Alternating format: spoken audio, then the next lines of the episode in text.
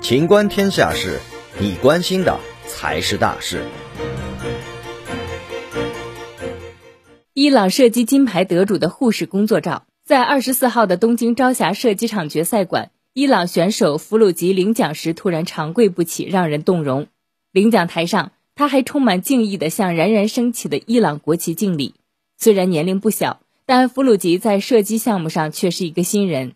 据弗鲁吉自述，他是一名当了十五年的护士，当时在他工作的医院楼下有个射击馆，他在那里第一次见到了手枪。经过一番讲解，他打了十发，结果打出了八十五环。大约三四年前，我开始进行专业训练，这次终于获得了奖牌，这也是一个重要的时刻，因为这是伊朗第一次获得射击奖牌。本期节目到此结束，欢迎继续收听《秦观天下事》。